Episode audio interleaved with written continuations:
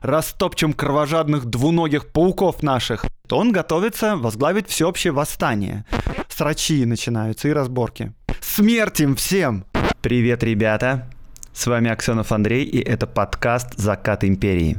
Я рассказываю о людях, повлиявших на нашу страну, о событиях, которые не так просты, как кажутся, о том, чего нет в учебниках истории.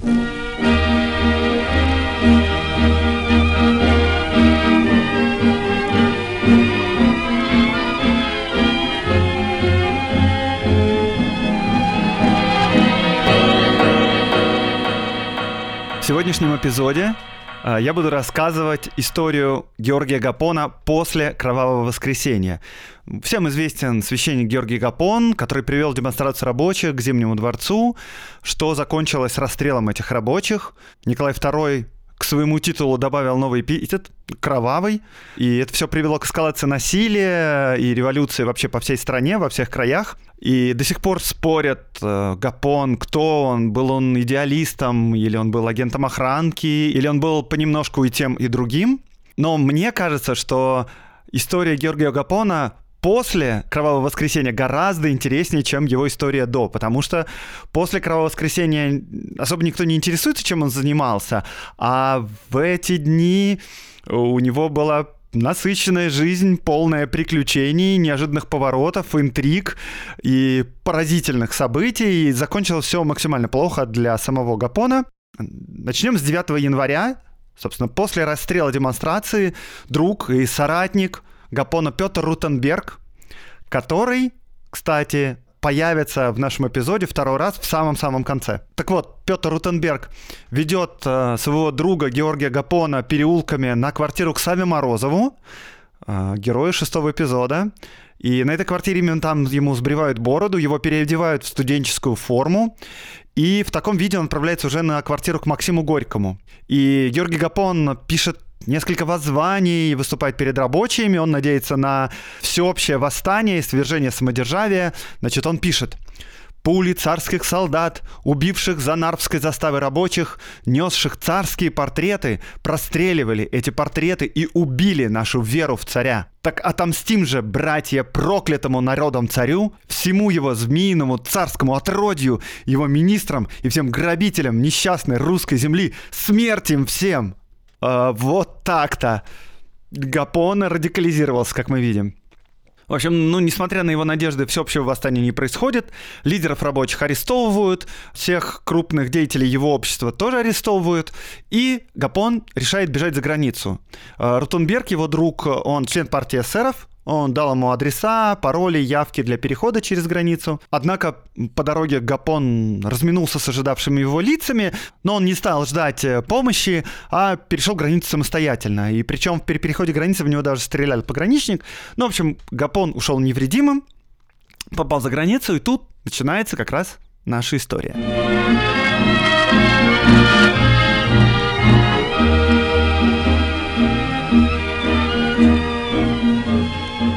Кто такой Гапон в этот момент? Это самый популярный оппозиционный деятель российский в мире. Все газеты пишут о нем, он самая важная фигура, он известен всем. В этом смысле он как бы выскочка и счастливчик, потому что в России есть как минимум две крупные оппозиционные революционные партии, и также множество мелких и всякие общества, которые вообще-то готовят революцию давным-давно, которые уже там написали себе программы, уже сделали сеть сторонников там и все такое. И, значит, им кажется, что вот они должны быть э, двигателями, локомотивами истории революции, а тут какой-то непонятный гапон, который выскочил как черт из табакерки. И вообще, откуда он взялся и почему именно к нему приковано всеобщее внимание? Ну, понятно, почему. Но, в общем, э, профессиональные революционеры чувствуют профессиональную ревность э, к Гапону. Но, с другой стороны, все они хотят э, славы Гапона. Все они хотят, чтобы Гапон примкнул к именно их партии, потому что Соответственно, слава Гапона распространится на славу их партии, а Гапон пока никакой партии не принадлежит. Значит, Гапон прибывает в Швейцарии. В Швейцарии это центр э, российской политической миграции. И первым Гапона к себе заманили социал-демократы. Получилось это так. Он зашел в библиотеку за книгой, назвал себя по имени, а библиотекарь оказался социал-демократом, и он привел Гапона к Плеханову. А, Плеханов — это один из основателей партии РСДРП.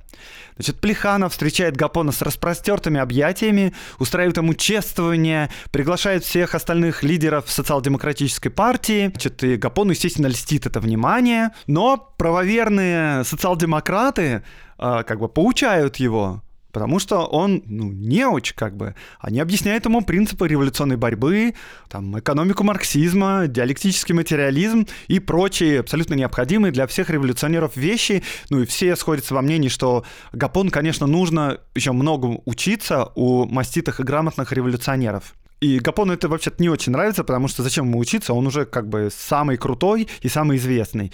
В местных газетах уже успели даже написать, что Гапон вступил в партию РСДРП, но на самом деле он этого не делал. И позже Гапон описывал это так, как будто его э, СДКи взяли в плен.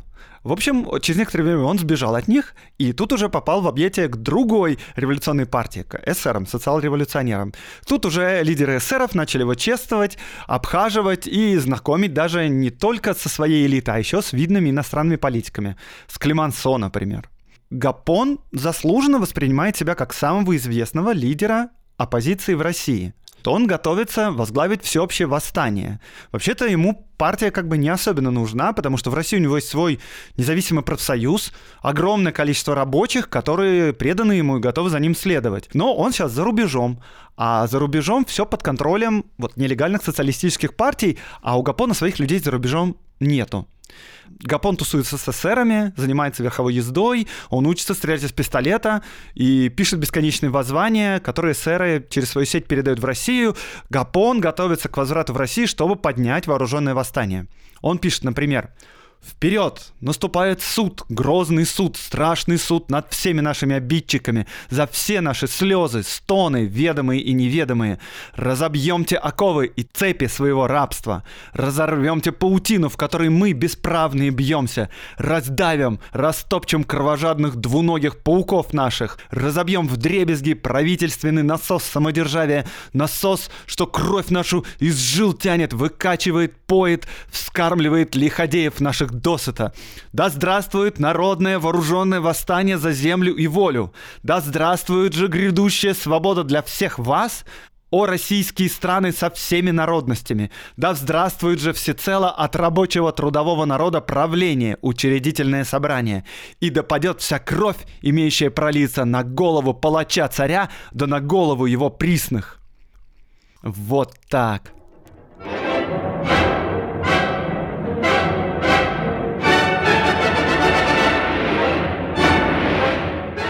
Гапон вообще довольно наивен в политических делах. Это можно судить потому, что э, первым делом он решил объединить все оппозиционные партии в России для всеобщей борьбы. Стратегическая цель была такая, что он, как самый известный и популярный оппозиционный деятель, должен стать во главе естественного этого объединения. Ну и вообще, как бы мы все разобщены, и победы мы не добьемся, пока мы спорим друг с другом. Давайте все объединимся, соорудим коалицию и царя победим. А, к сожалению, он не учитывал, что для оппозиционных партий а, один из основных видов деятельности была борьба между собой. И этому посвящалось просто бесчисленное количество статей и листовок со всех сторон. И, ну, пока легальной политической борьбы нету и реальной борьбы за власть как бы нельзя делать, то единственная доступная борьба за власть — это борьба за власть над оппозицией. В общем-то, все оппозиционные партии этим занимались и уже успели к 905 году напрочь друг с другом рассориться. И сложно представить, что, например, СССР и СДКи объединятся. Но, однако, авторитет у Гапона силен, и Гапон решает собрать конференцию — и написал открытое письмо для того, чтобы объединить всех противников режима от либералов до евреев-социалистов там, из партии Бунт. В это же время он примерно встречается с Лениным, и надо сказать, что вообще для всех социалистов-эмигрантов э, новый человек, прибывший только что из России, представлял интерес. А тут целый гапон, он навеян славой, он производил все-таки героическое впечатление практически на всех, действительно. И по воспоминаниям даже Владимир Ильич не устоял под грозным обаянием и яростью Гапона. Гапон вообще в те времена, по воспоминаниям, непрерывно ругался на царя и на министров и хотел просто разорвать в клочки всех своих врагов. Владимир Ильич даже пишет статью, в которой поддерживает идею всеобщего объединения, что довольно вообще забавно, потому что стратегия Ленина в основном заключалась в том, чтобы отколоть из общей группы группу лично преданных ему большевиков-сектантов. А, то есть стратегия Ленина была противоположной объединению. И в этом он, кстати говоря, оказался прав, потому что победили сектанты-большевики, а не общая объединенная коалиция или Совет рабочих солдатских депутатов. А, но в то время то ли Ленин подался обаянию Гапона, то ли он а, здраво рассудил, что он заработает политические очки, призывая всех к объединению, что, конечно, положительно смотрится со стороны, и зная, что на самом деле никакое объединение невозможно.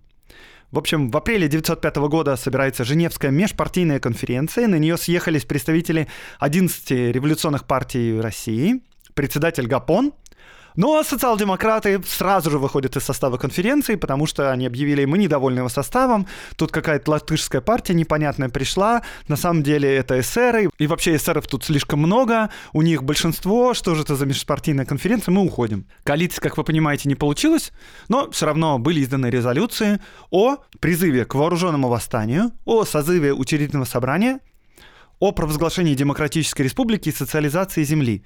И был создан комитет, который должен подготавливать это вооруженное восстание. И, конечно, Гапон видел себя главой этого вооруженного восстания и объединителем всех оппозиционных сил, но оппозиционные силы его своим главой не видели, по крайней мере, зарубежные. В итоге Гапон все-таки вступает в партию эсеров, и ему предлагают пост редактора крестьянской газеты, что вообще довольно далеко от амбиций Гапона. И по свидетельствам разных эсеров, Гапон пытался подчинить всю партию и себе и руководить всеми ее делами. Он потребовал, чтобы его ввели в Центральный комитет и посвятили во все конспиративные дела, и ему в этом отказали.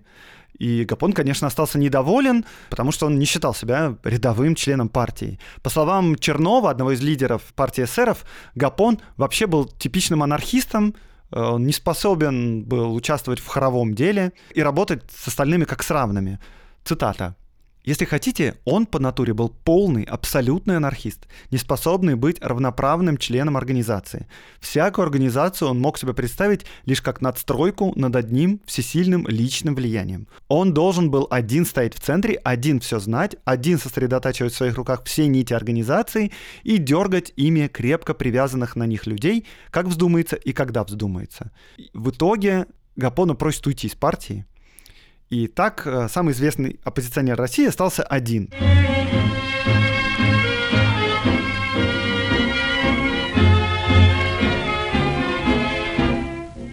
Ну, если ты не можешь стать главой существующей партии, do it yourself, как говорится. И в в конце весны 1905 года Гапон принялся за создание своей собственной организации, которую хотел назвать Всероссийский рабочий союз.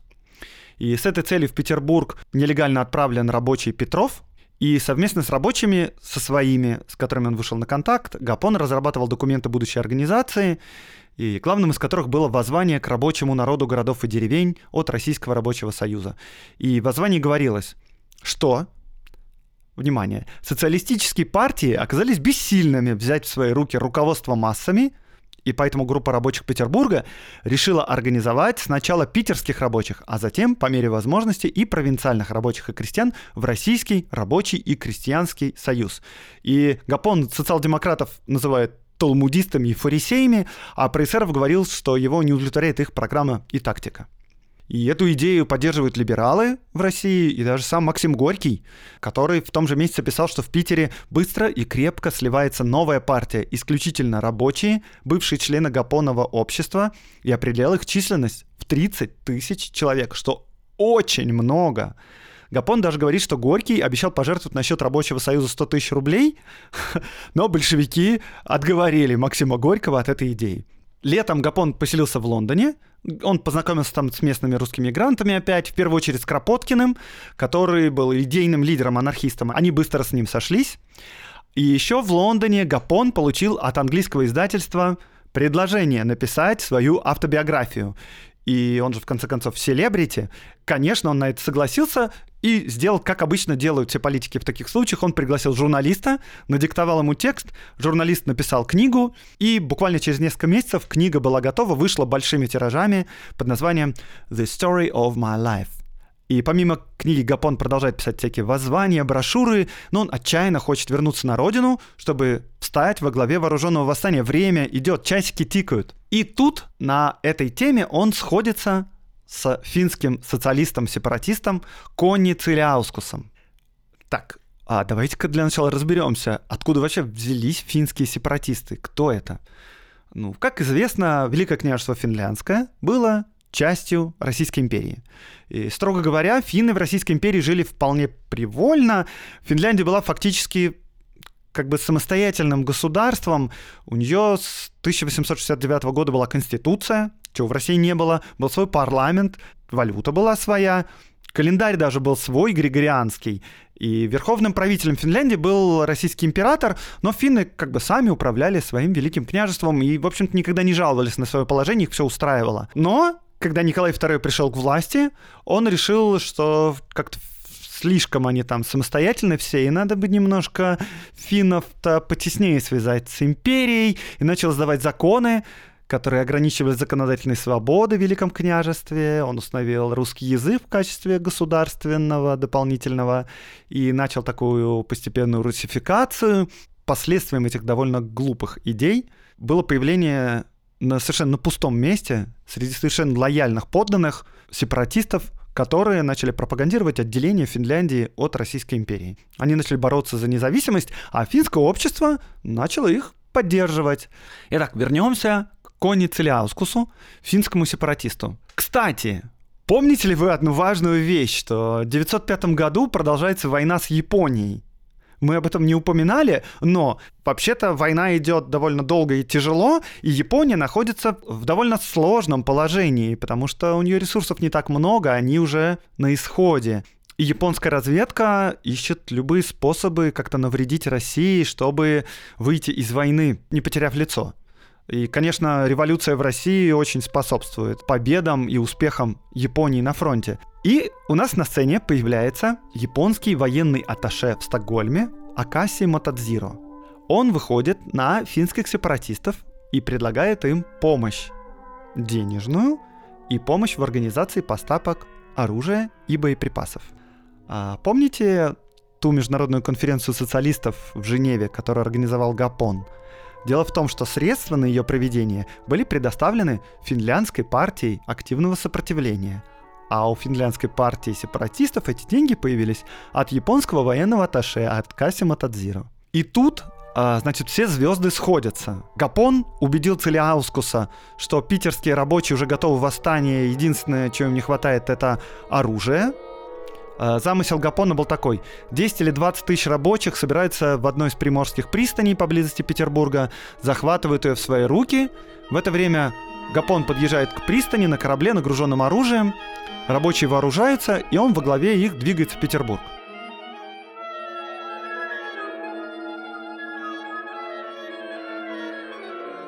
Итак, идея такая. Гапон должен встать во главе восстания. Эсеры с своим комитетом, который создан по результатам конференции, организует переброску оружия и всю подготовку, а Целиаускус имеет средства, и он финансирует все это предприятие. И у него никто не спрашивает, откуда у него деньги и оружие, а сам Кони Целиаускус никому об этом не говорит, Гапон и эсеры не хотят об этом спрашивать.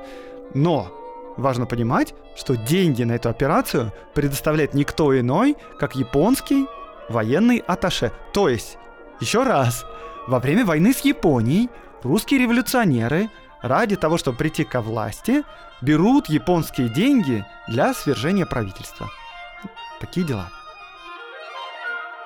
Все начинает активизироваться. Гапон плывет на яхте в Финляндию, ждет там прибытия оружия, скрывается. Конни покупает пароход, который называется Джон Графтон. И он выходит на этом пароходе без груза из Лондона в Ла-Манш, и там прямо в море на него перегружается оружие с другого судна. Значит, всего на пароход загружено 16 тысяч винтовок, 3 тысячи револьверов, 3 миллиона патронов и 3 тонны взрывчатых веществ, динамита и пероксилина. Пароход двигается через Копенгаген и Стокгольм в сторону Российской империи, и 26 августа 1905 года рано утром он приближается э, к финскому побережью. В 22 километрах к северу от города Якобстада на западе Финляндии пароход садится на мель.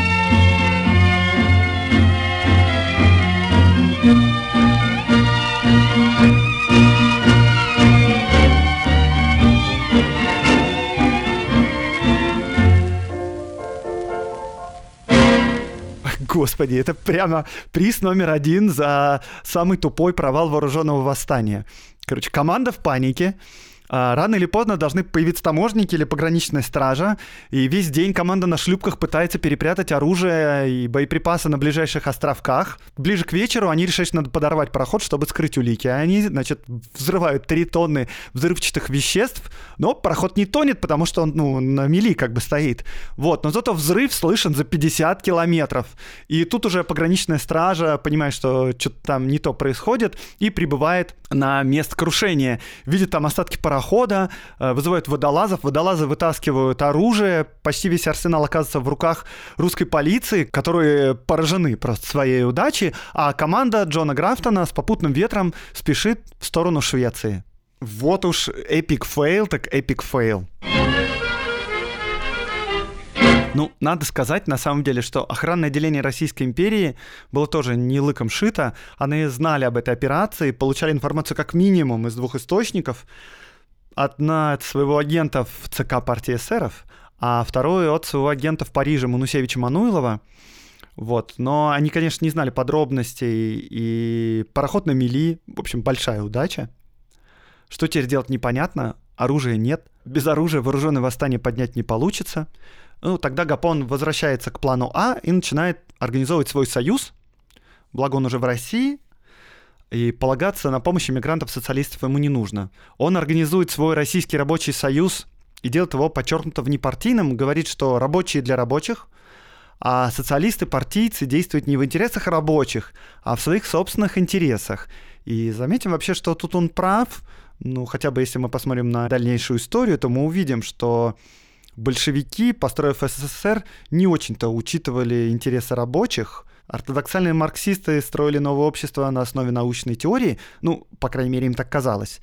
А мнения и интересы рабочих не особенно учитывались. Смотрите, с одной стороны, умные марксисты, вооруженные диалектикой, знают лучше наперед, как все должно происходить, а с другой стороны, необразованные рабочие, что они вообще могут знать. Беда в том, что когда они построили государство по своим лекалам, оказалось, что марксистская теория и реальность как-то типа не очень совпадают, и коммунисты предпочли реальности теорию, с несогласными мы знаем, как э, они поступали, и закончилось все тоже, мы знаем как. Но так или иначе, скоро под началом Гапона собралось довольно внушительное количество народу, у него много сторонников, и это начало нервировать профессиональных революционеров. При этом все еще срутся по поводу провала вооруженного восстания. Гапон утверждает, что идея с пароходом вообще полностью его.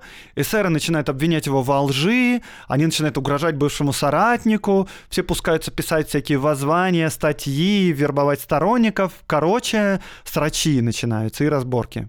И тут как раз подоспел Октябрьский манифест. Николай II фактически дал России Конституцию. И впереди выборы – в первый российский парламент и в Государственную Думу, и тут срачи выходят просто на следующий виток. Кто-то считает, что Октябрьский манифест — это подачка, надо продолжать революцию с оружием в руках до победного конца. Кто-то считает, что выборы надо бойкотировать, а вот Гапон считает, что надо участвовать в выборах и продолжать бороться за права рабочих теперь уже легальными методами. Тем более, что по результатам Октябрьского манифеста амнистированы все э, его соратники, и все главы его отделений, организаций, вообще-то он сам тоже должен быть амнистирован. И Гапон перебирается в Петербург. Об этом узнает премьер-министр Витте, очень удивляется. И он не знает, что делать. С одной стороны, он боится силы Гапона, боится, что э, сейчас опять все закрутится по новой. А с другой стороны, он как бы должен его вроде как амнистировать. Они вступают в переговоры друг с другом, Гапон и Витте. И договариваются, что Гапон может вернуться в Россию, он будет амнистирован, он может участвовать в выборах со своим союзом, но при условии, что он публично выступит против вооруженного восстания и будет призывать к этому своих последователей. И Гапон соглашается. А в ноябре 1905 года происходит объединенный учредительный съезд бывших 11 отделов общества Гапона. На съезд собралось 4000 рабочих, и они представляют интересы более 20 тысяч человек. На съезде было принято постановление о возобновлении работы Гапоновского общества, избрано новое правление, и на этот съезд явилось множество представителей революционных партий, профессиональных революционеров, социал-демократов, эсеров. И этот съезд постепенно превратился в митинг. Профессиональные революционеры всеми силами пытались сорвать организацию нового союза, выступали с критическими речами. Они, конечно, хотели продолжать вооруженное восстание, но они не смогли помешать. И журналист Симбирский писал, в этот день невидимая рука Гапона вырвала из рук партии социал-демократов целую армию организованных и сознательных рабочих в 20 тысяч человек, которая за собой могла увлечь еще в четверо больше. И терпение профессиональных революционеров начало подходить к концу. Тут в газетах появились сведения о том, что Гапон встречался и переговаривался с Витте, да еще не просто встречался, даже получил от Витте 30 тысяч рублей, и в прессе началась прямо настоящая травля. 30 тысяч рублей превратились в 30 серебряников и прочие дела. В результате ЦК партии эсеров постановляет убить Гапона и поручает это дело своей боевой организации. Глава боевой организации в качестве исполнителя выбирает, как вы думаете, кого? Члена партии эсеров Петра Рутенберга. Помните его? С него начался этот эпизод. Это ближайший соратник и друг Георгия Гапона, которому он помогал скрыться после событий Кровавого воскресенья. Рутенберг должен доказать верность партии делом. Он подбирает преданных рабочих, и он зовет его на секретную встречу на дачу под Петербург – Гапон вообще не очень хочет ехать на дачу, он хочет встречаться в Петербурге, он боится, ну, справедливо делает, но в конце концов это старый соратник, друг, и он едет на эту дачу. Там Ротенберг прячет в соседней комнате рабочих, чтобы они подслушивали, а сам вызывает э, Гапона на откровенный разговор, который постепенно становится не просто откровенным, а прям циничным. Они обсуждают договоренности Гапона с Витте, и они обсуждают желание Гапона вести переговоры с Рачковским – вице-директором департамента полиции. И когда рабочие слышат про последнее, они выходят из соседней комнаты, хватают Гапона, связывают его и вешают.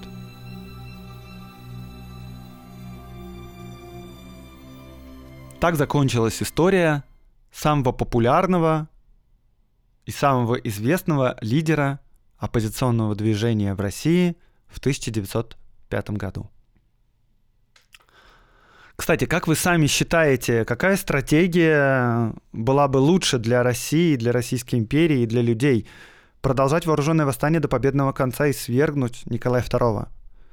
Или согласиться с Октябрьским манифестом и э, продолжать борьбу легальными методами? Или вообще нужно было подавить это восстание, никакую конституцию не давать, и парламент никакой не нужен? Давайте обсудим это, пишите в комментариях, пишите в наш чатик в Телеграме.